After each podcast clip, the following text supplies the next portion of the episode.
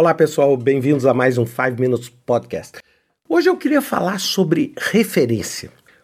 Muitas vezes, quando a gente está num projeto, ou até mesmo na nossa atividade profissional, é muito comum a gente usar palavras que resumem, pelo menos no nosso posicionamento, elas têm algum significado, elas resumem alguma opinião.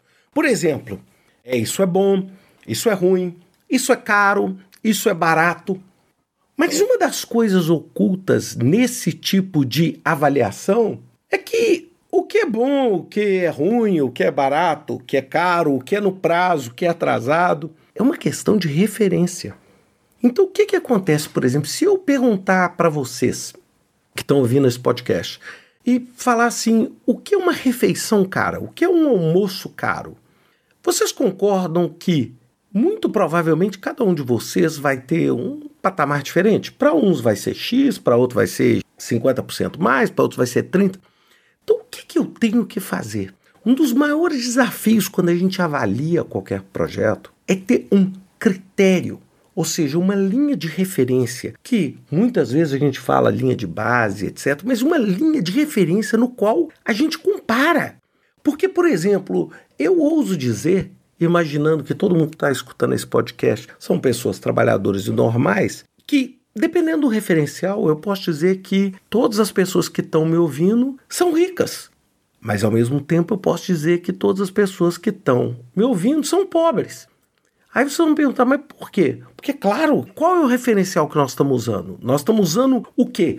Nós estamos usando o referencial, por exemplo, do governo, etc. Então, se eu estiver usando o referencial natural dos governos, bem, muito provavelmente, você está escutando esse podcast, você tem um telefone, você tem uma condição, então você, dentro desse parâmetro, é parte de uma população rica dentro das condições normais.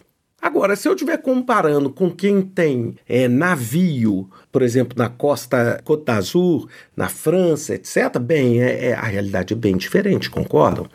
Então, o que, que, é o problema? O problema é que muitas vezes, quando a gente monta um projeto, estrutura um projeto, a gente acaba lotando o nosso projeto desses tipos de referência que podem ser interpretadas de forma diferente, dependendo da cultura, dependendo do background da pessoa. Quando eu chego e falo, por exemplo, todas as despesas razoáveis serão reembolsadas pelo projeto. Bem, o que é razoável? Depende, depende do valor que você dá, depende de quem é a pessoa, ou seja, para provavelmente para o Bill Gates é razoável eu pegar o avião privado e viajar.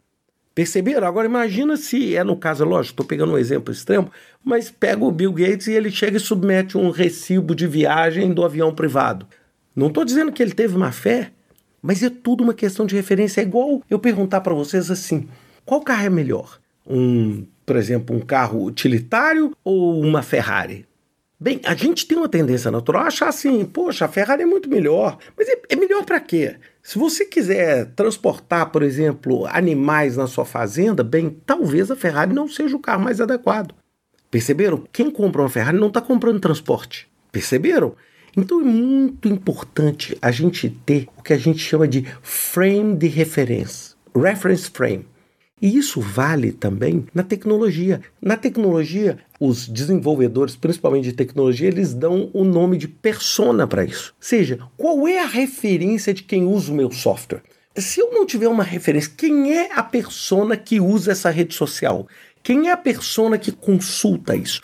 E isso faz com que eu consiga entender, ao, vamos dizer, fechar um pouco esse ciclo um pouco melhor o que é bom, o que é ruim. Porque o que é bom para minha filha não necessariamente é bom para mim, porque nós temos percepções diferentes das coisas, nós temos idade diferentes, histórias de vida diferentes, apesar de, vamos dizer, vivermos na mesma casa e termos um laço afetivo e nos conhecermos por toda a vida, nós podemos pensar diferente. Então é muito importante você deixar isso claro. Então, por exemplo, eu já vi várias empresas que chegam e falam assim: não, nós temos um time autogerenciável e cada um trabalha no seu frame de referência. Pô, de repente o meu frame de referência é que atrasar é 10% da duração da atividade. Ou seja, se a duração da atividade tem 100 dias, eu atrasei um dia, bem, eu estou atrasado. Agora, pode ser que para você que está me ouvindo, não seja 1%, seja 10%. Isso gera uma percepção diferente. É por isso que muitas vezes a gente escuta alguém falando na televisão alguma coisa e a gente interpreta. Eu interpreto de um jeito, vocês interpretam de outro. Então é muito importante que qualquer avaliação que você faça do seu projeto, do seu fornecedor, você tem que usar critérios claros e objetivos para você falar assim: quem é o meu melhor fornecedor? O que é um risco alto, o que é um risco médio, o que é um risco baixo quando você faz uma análise qualitativa?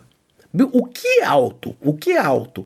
Alto é um, por exemplo, pensando em acidente, alto é um tsunami que mata 200 mil pessoas, como nós tivemos na Tailândia em 2002, ou alto é um incêndio numa parte da fábrica que não destrói nada? O que é alto? Depende do que nós estamos falando aqui.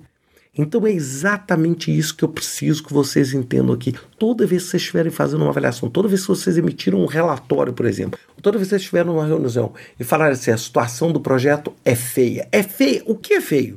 Feio o quê? É assim, nós temos primeiro definir o feio para depois dizer o que é feio. Sem essa referência e essa capacidade, tudo que você está fazendo é uma simples especulação baseada na sua opinião. Pensem nisso e até semana que vem com mais um 5 Minutes Podcast.